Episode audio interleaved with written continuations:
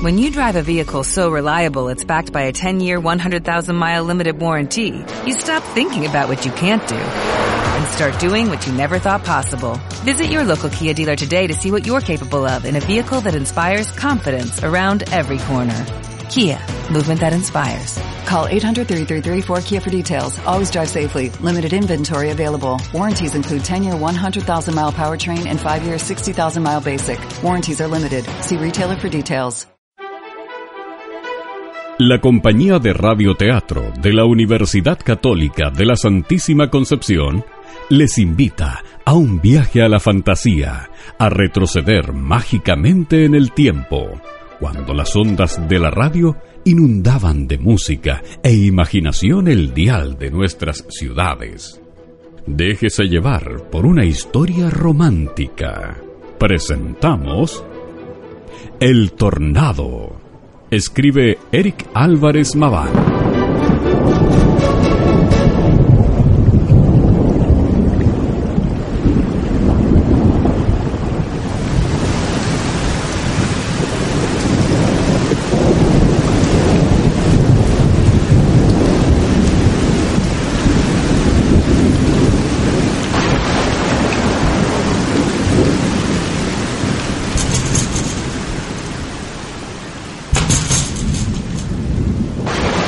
¡Ay, la ventana grande, señor de mi alma! Cierra la ventana, Guillermo, antes que se vuelva a quebrar. ¡Voy! ¡Voy!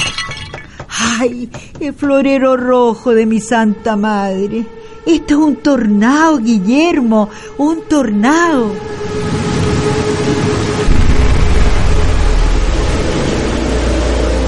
El viento aún arreciaba los sublimes paisajes del sur chileno, junto con el inquietante sonido de las ráfagas cortando el oscuro cielo.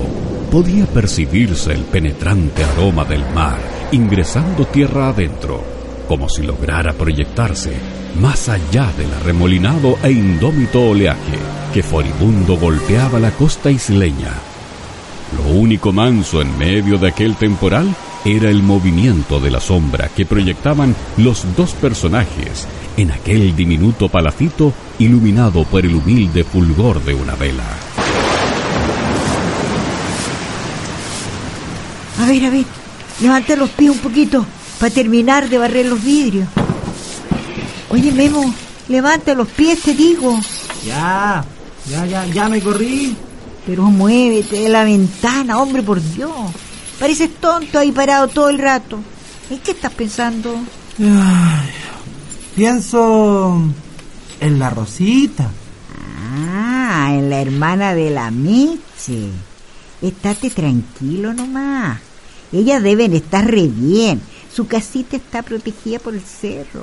A lo más se le habrán corrido un par de viejas. Eso creo yo también. ¿Y? Ya pues. Entonces, ¿por qué ese caracho? Es que. que.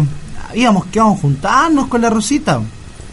Y usted sabe lo complicado que es ponerse de acuerdo cuando uno vive lejos en esta isla. Oye, cabrito. ¿Te gusta la Rosita? A ver, a ver, mírame para acá. Estaré vieja, pero yo sé cómo son las cosas. Ya pues, mira a su madre. El joven, que había rehuido la mirada de la mujer por un instante, levantó los ojos tímidamente, mientras un ligero tinte sonrojó sus regordetes mejillas. Ahí está. ¿No decía yo? Si sacaste los mismos ojitos brillantes del finado de tu padre. Así que ande enamorado, mi chiquillo. Ya, pero no me moleste. ¿Acaso no me decía a cada rato que me buscaron una compañera? Sí, está bien. Pero el amor es para disfrutarlo, no para sufrir. Menos cuando uno está recién enamorándose. Cuénteme mejor. ¿Qué le preocupa? Es que pienso que como quedamos hace tanto tiempo en vernos hoy día con la Rosita, podría haber salido a esperarme y estar ahí con este temporal. Pero ¿cómo se te ocurre que la Meche le iba a dejar salir con la tremenda ventolera que hace? Son puras leceras tuyas nomás. Ya, siéntate a la mesa que te voy a dar un mate. ¿Te frío una sopa y pillitas? Dejé una masa hecha. y- No, no, no, gracias. ¿Sabe qué más? Que quiero a ver si puedo atravesar para allá y asegurarme. Pero espere un poco a que amaine. Se pone el capote y va. Ahora tómese un mate para que agarre fuerza. O le hago un pavito de harina mejor. Mmm, un mate nomás. Pero me voy apenas escape. La mujer se puso a servir, mientras el hombre volvía a pegarse a la ventana. Así se quedó de punto fijo, esperando. Pero no era el único afligido por el inclemente clima de ese día.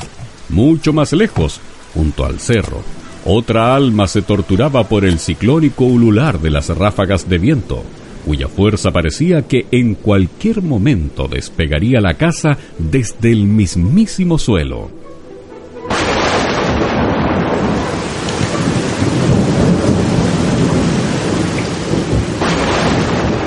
Mira, ahí hay otra gotera.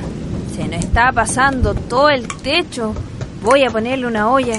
Si seguimos así, la casa va a parecer laguna. Vamos a tener que seguir secando y secando el piso a cada ratito. Oye, Rosita, entraste las gallinas, ¿cierto? Sí, hermana. ¿Y el gallo colorado? También. ¿Y los pollitos también? Ya, ya. Oye, ¿y los perros? Los perros y los gatos se habían entrado solos. Eran los primeros en estar adentro. Menos mal que los tenemos para la defensa. Es que los tenemos mal acostumbrados a esos flojonazos.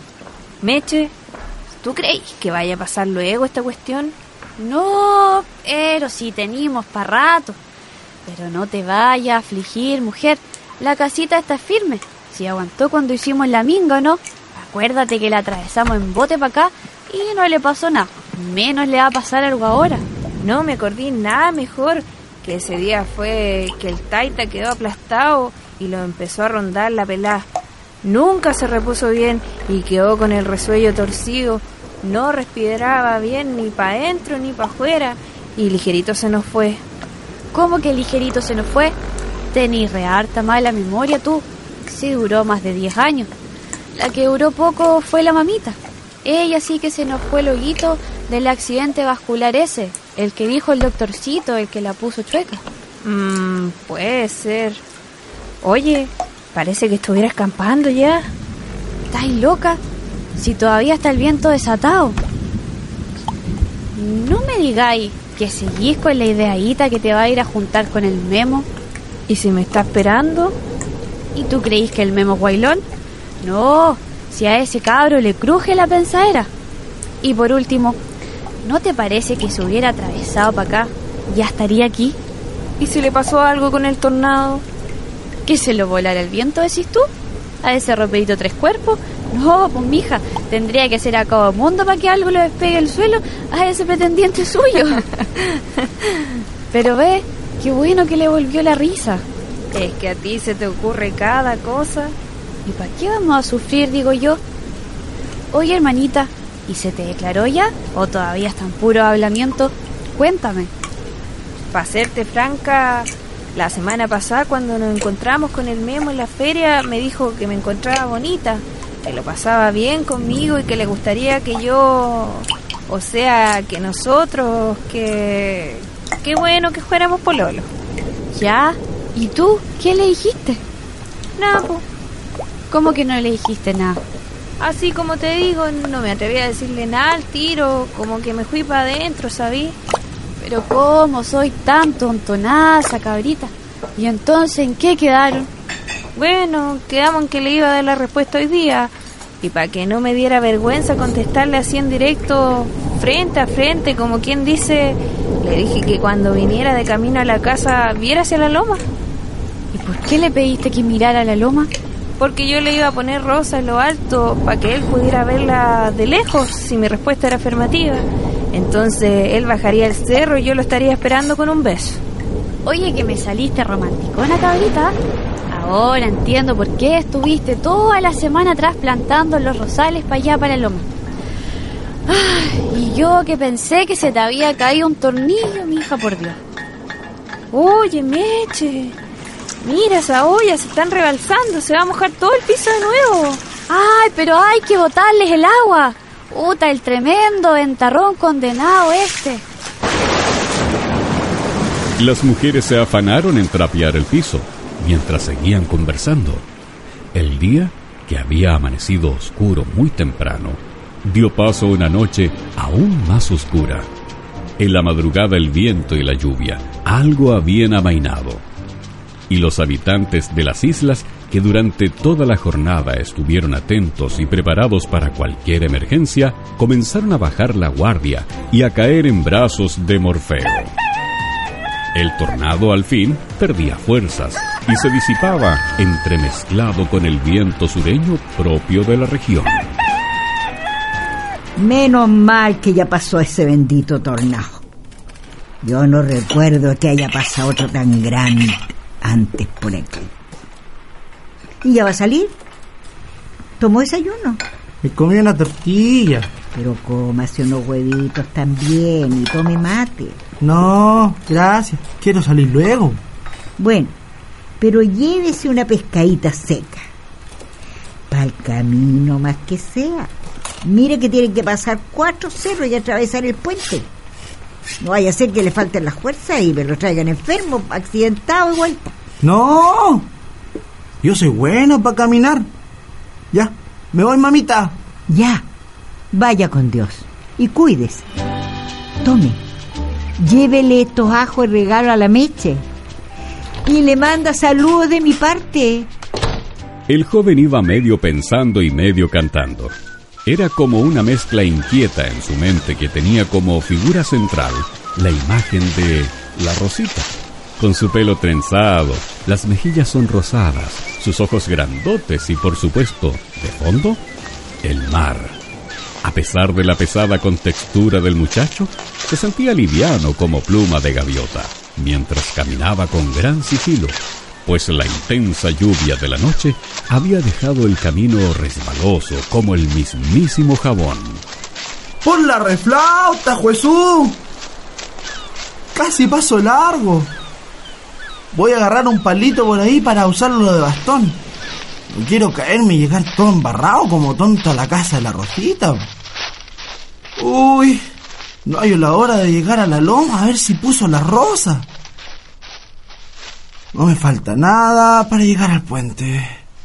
Otro poquito, otro poquito más y... ¿Qué está?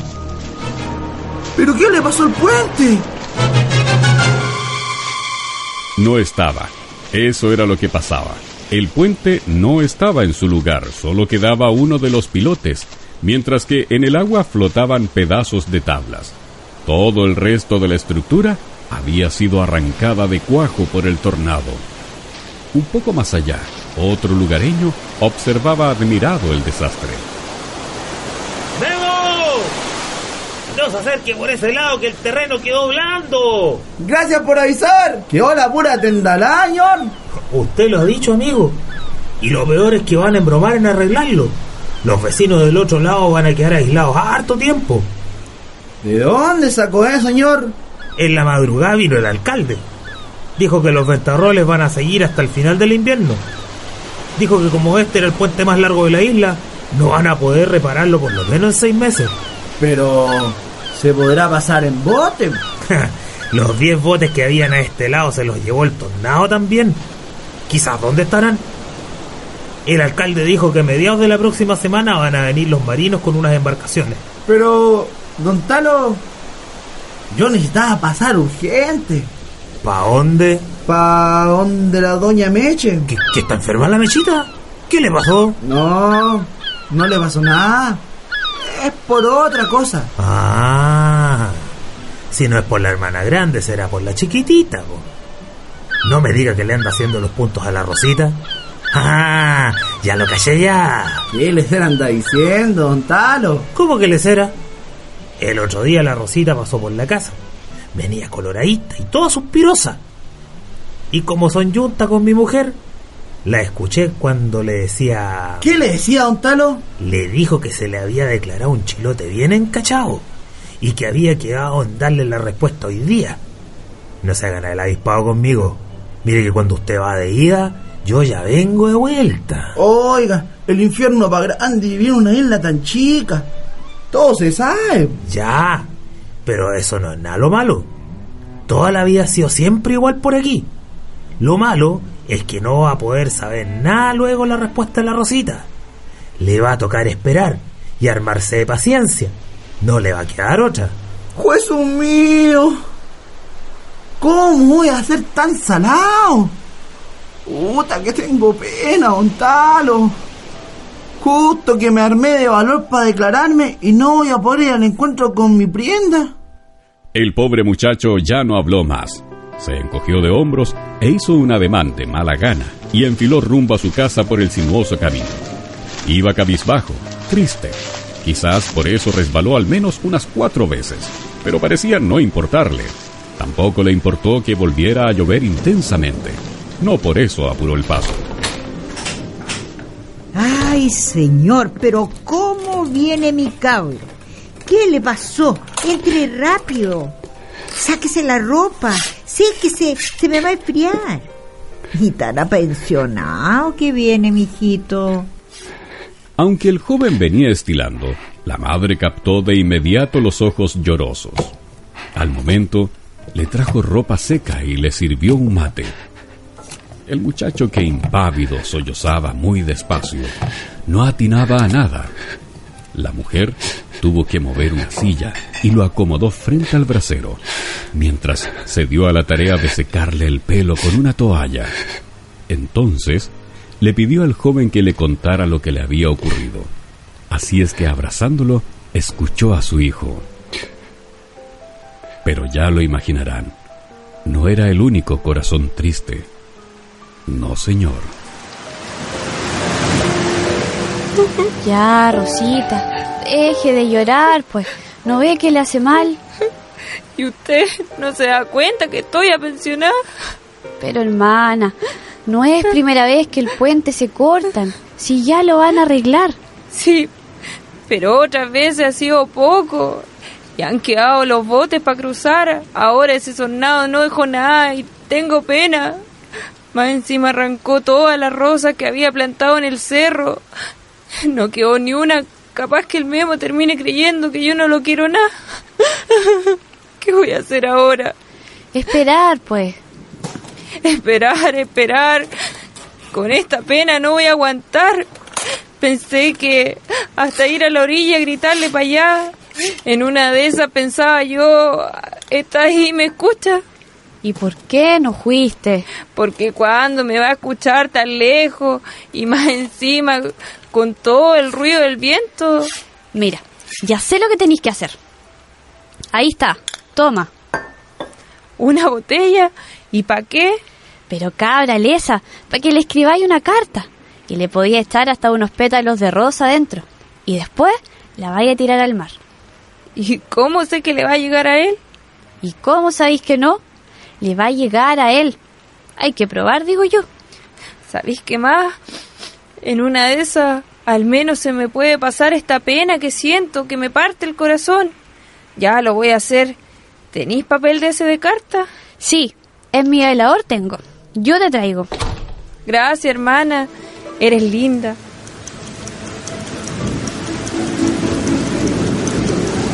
La mujer mayor salió por el papel. Rosa se acomodaba en la mesa con un lápiz grafito, mientras pensaba qué iba a escribir. La noche se había venido encima y el envío de la botella mensajera quedaría para el día siguiente.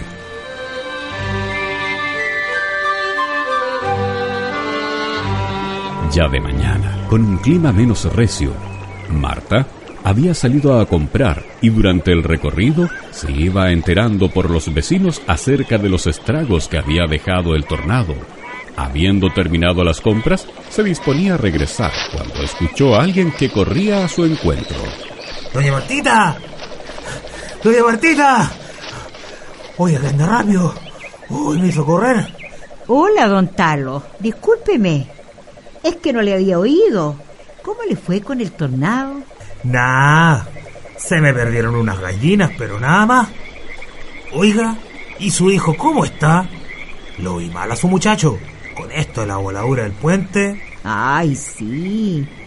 Ahí lo dejé. Todo pensionado, mi cabro. No se quiere levantar. Mmm. Oiga, se me está ocurriendo. Si quiere le llevo unos marisquitos para que le haga un curanto. En una de esas le levanta el ánimo. Le agradezco, Talo. Usted siempre tan preocupado. No creo que se le pase comiendo. Las penas de amor no se quitan ni con un buen chapalele. Tiene razón. Pero habrá que hacer algo, pues. Ya sé. Ya sé. Déjelo en mis manos. Usted preocúpese de que su cabro coma bien y que mañana a primera hora esté en la playa. ¿Y qué se le ocurrió, don Talo? Calma usted nomás, mamita. Haga lo que le digo y me lo trae a primera hora su cabro mañana. ¡Nos vemos, Martita! Bueno, oiga, saluda a su esposa. ¿Y qué se le habrá ocurrido al Talo ahora? ¡Oye! ¡Pelado Soto! ¡Andáis con tu herramienta! ¡Sí! tengo ahí afuera! ¡Ah, qué buena! Oye tú, guatecuranto, dile a tu hermano que se traiga las tablas que guardamos en la sede. Ya, ya, ya, ya, bueno, no demoramos nada la cuestión. Ya, vamos para allá nomás. Ya, el merluza, el cortadito y el trauco nos esperan en la playa. Estamos todos de acuerdo. Vamos a hacer una minga para ayudar al amigo Memo. Tenemos que armar un bote para que el cabro pueda ir a rejuntarse con la Rosita. ¡Mano a la hora! ¡Vamos! ¡Eh, eh, eh, eh, eh! Mientras los hombres acerruchaban, medían, martillaban y trabajaban la madera, varias mujeres se habían reunido alrededor a limpiar mariscos, pelar papas y armar un cocimiento que podía olerse hasta el mismísimo cielo. Estuvieron todo el día en eso y hasta bien entrada la madrugada. Varios se quedaron a dormir en la sede vecinal para retomar el trabajo apenas empinara el alba. El día amaneció nublado, nublado. La niebla casi podía cortarse. ¿Era necesario que viniéramos tan temprano y tan lejos a tirar la botella al mar? Si era necesario. Además te hace bien hacer ejercicio. Oye, parece que se escucha ruido de gente para allá, para el lado de la otra orilla. ¿Estáis loca? ¿Qué vaya a poder escuchar a la gente tan re lejos? Ya, llegamos. ¿Dónde la vaya a tirar? Ven, subamos esa roca de ahí. De ahí la quiero tirar. Ten cuidado. No te vaya a caer de ahí. Tranquila. Me voy a sentar mejor. Botellita mensajera. Navega por el mar chilote. Busca y busca entre las olas el amor que me corresponde. Busca el memo donde esté, sea de día o sea de noche. Ahí va.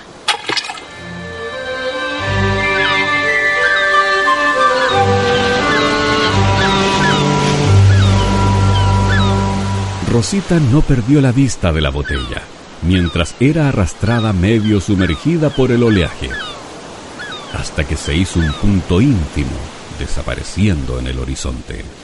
Rosita, Rosita, baja, hermana. Volvamos para la casa. Espera, es que sigo escuchando el ruido de la gente a lo lejos. Ya, bájate de ahí. Tienes puros pajaritos en la cabeza. Las mujeres iniciaron el regreso hacia la casa. Y aunque la Meche no le creyó a su hermana, a lo lejos sí había personas. Y estaban muy satisfechas de haber terminado la obra para la que habían trabajado un día entero. Callado todo el mundo. Atento, allí viene el enamorado.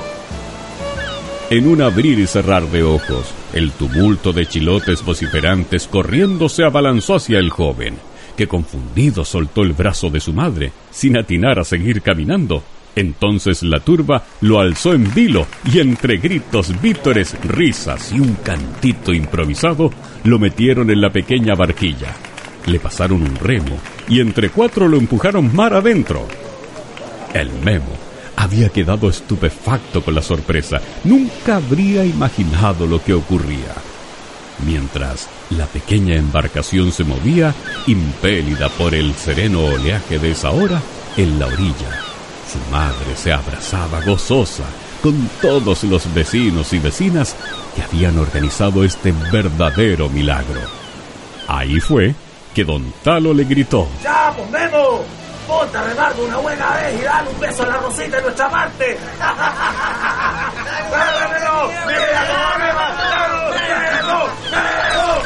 El muchacho siguió sin decir nada. Hizo un ademán de despedida y se puso a remar como condenado. Iba a ser una travesía larga. El bote no podía cortar por lo derecho, así que tocaría embromar un buen rato para poder llegar.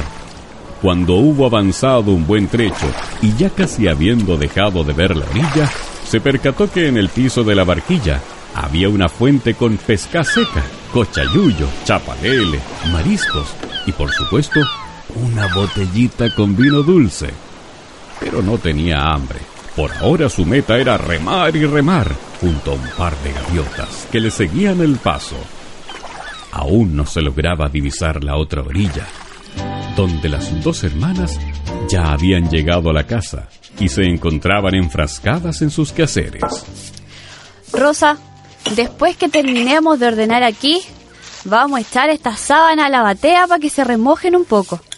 Pero habría que coserlas primero, digo yo. Capaz que después se le haga más grande ese hoyo que tienen en la orilla. ¿Sabéis? Tenéis razón. Y me queda hilo blanco, así que las surcimos primero. Oye, Meche, ¿tú crees que el Memo esté pensando en mí? Pero claro, Rosita, ¿por qué va a ser de otra manera? ¿Ah? Es que para allá, para el otro lado de la isla, hay cabras más bonitas, digo yo.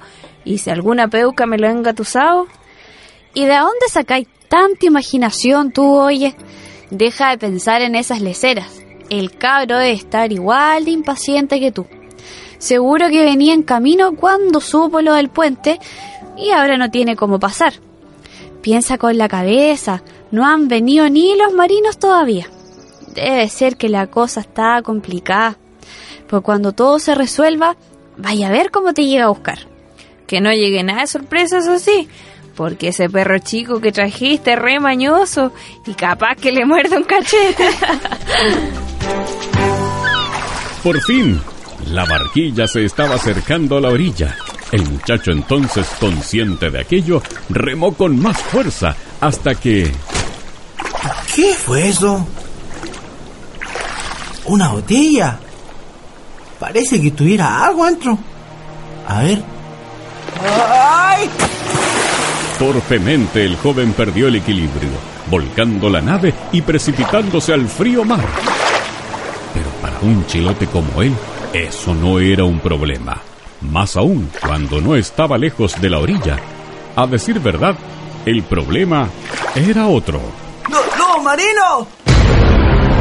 Seguramente atraídos por el olor de la comida que había caído al agua, dos monumentales lobos marinos nadaron veloces con dirección hacia el bote volcado. En un primer momento parecieron ignorar a Noah, que intentaba avanzar nadando, medio enredado entre las algas. Pero los animales, una vez engullido el tentempié, viraron y comenzaron a darle topetones al muchacho con la cola y el cuerpo. Las criaturas marinas parecían divertirse, mientras el hombre intentaba mantenerse a flote. ¡Salgan! ¡Salgan! ¡Váyanse! ¡Alec, no! ¡Suel- ¡Suéltame! Nemo había comenzado a tragar agua. La ropa mojada comenzaba a pesarle y el esfuerzo entre alejar a los animales y luchar contra las olas lo tenía exhausto. Sintió que ya no podía seguir nadando.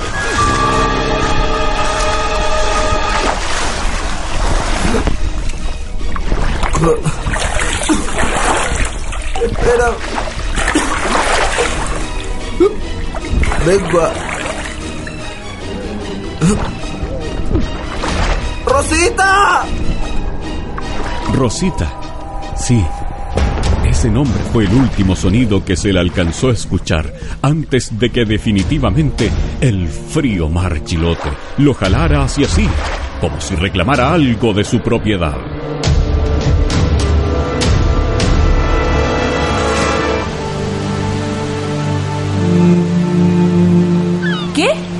Habría jurado que escuché gritar mi nombre.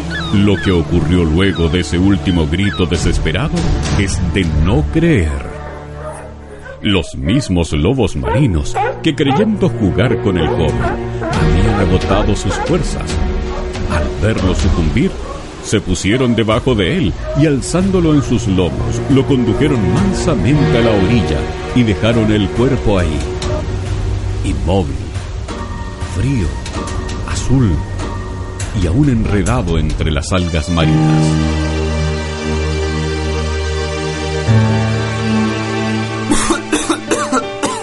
¡Estoy vivo! ¡Vivo! Pero, ¿qué es esto? El muchacho se ponía en pie, al tiempo de ir desenredándose de las algas. Se percató que la botella que había causado toda la desgracia también venía enrollada entre su ropa. Y pensar que por culpa de esta botella casi me muero. Espero que lo que tiene adentro haya valido la pena el susto. Está llena de pétalos. Tiene un papel. A ver, ¿qué dirá? Al amor que estoy esperando. Que estoy esperando. Dios quiera que el mar te lleve esta carta y sepas lo mucho que quiero verte. Recibe mil pétalos de rosa en señal de mi respuesta.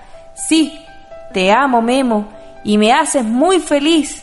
Te espero con ansia, Rosita. ¡Rosita! Entonces en un brío que solo el amor es capaz de producir, sacudió al joven que aún a maltraer comenzó a correr en dirección de su amada Rosita.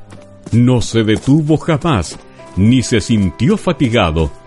Corriendo a toda prisa llegó al cerro y comenzó a descenderlo. Claro que... ¡Ay! ¡Pedazo animal! Su su su ¡Suéltame la, suéltame la pata, te dicen! ¡Rosita! Rosita, sale, sale para el sitio, que ahí viene tu memo. ¡El memo! Los dos jóvenes terminaron sus carreras abrazados y besándose apasionadamente. Aunque en honor a la verdad, el panorama no era precisamente lo que conocemos como romántico. No, no, no, no, no, no.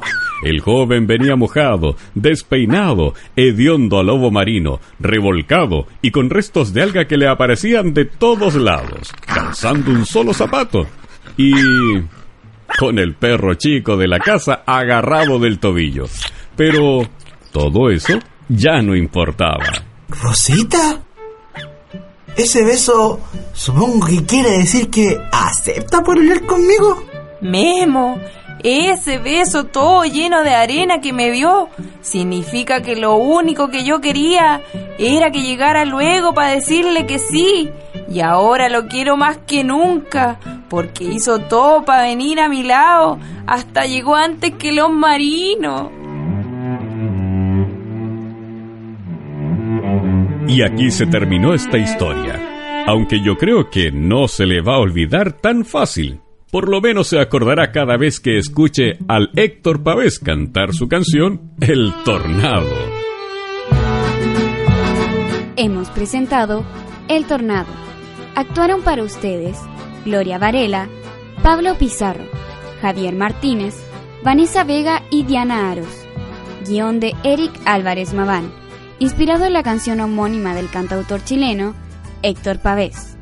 Postproducción sonora Fabián Sangüesa. Producción general Rigoberto Albornoz.